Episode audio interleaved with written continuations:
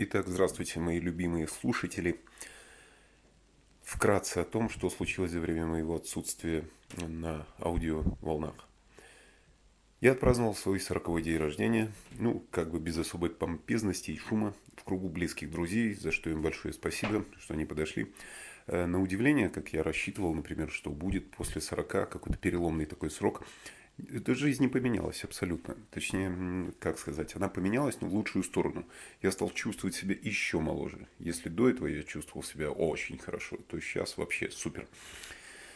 Так, что еще из того, что вам может быть интересно? Я проиграл суд. Многие меня спрашивали, чем закончилось все это дело с моим работодателем. Суд я проиграл.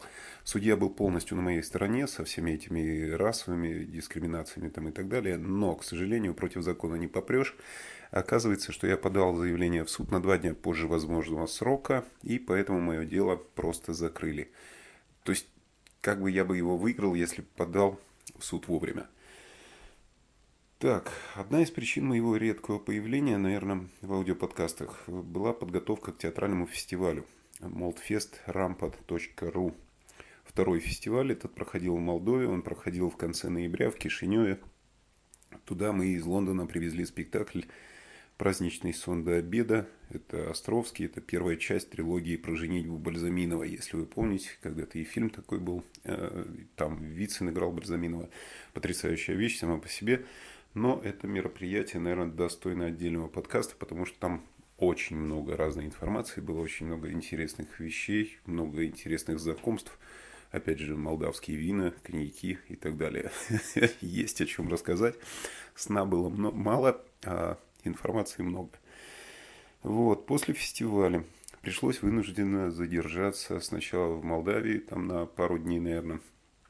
Вот, потом в Австрию мы полетели, там еще проторчали какое-то время. Все из-за того, что неожиданно зимой выпал снег никто к этому готов не был, особенно Европа. И, соответственно, э, пришлось поболтаться по гостиницам, но я благодарен судьбе за то, что меня случайно занесло в Австрию, в Вену, потому что, я не знаю, специально туда я бы, наверное, не поехал, но прикольно, мне понравилось просто так спонтанно в каком-то городе побывать, посмотреть на него. Очень здорово. Рекомендую, кстати, мне нравится. Цены, правда, сумасшедшие в Вене, но город красивый. Особенно перед Рождеством, вообще Новый год везде. Украшен город шикарно. Класс, тоже, наверное, отдельно как-нибудь расскажу об этом. Вот, мне очень понравилось. Потом, что еще такого происходило? По прилету в Лондон, опять же, опять же не хватает времени, соответственно, потому что здесь начались елки. Дети тут тоже есть, и русскоязычные, соответственно, которые хотят посмотреть на Дедушку Мороза. Ну, а каждый себя уважающий мужчина, наверное, должен когда-нибудь одеть красный колпак, бороду и шубу, чтобы не напугать, а именно принести радость детям. И я успел отыграть на днях пару елок. Впереди еще будет елка э, со сказкой. Там у меня аж целых три роли. Вот, но самое главное, конечно, Дед Мороз. Мой ребенок, кстати, младший, первый раз увидел вот так вот такую большую елку с Дедом Морозом, со всеми делами, соответственно, испугалась она меня, не захотела идти к Дедушке Морозу на руки, к сожалению. Я уговаривал даже э, такими ее ласково уменьшительными именами, которые только я знаю как папа. Она с подозрением очень посмотрела на Деда Мороза, который знает такие интересные ее прозвища, но все равно не пошла.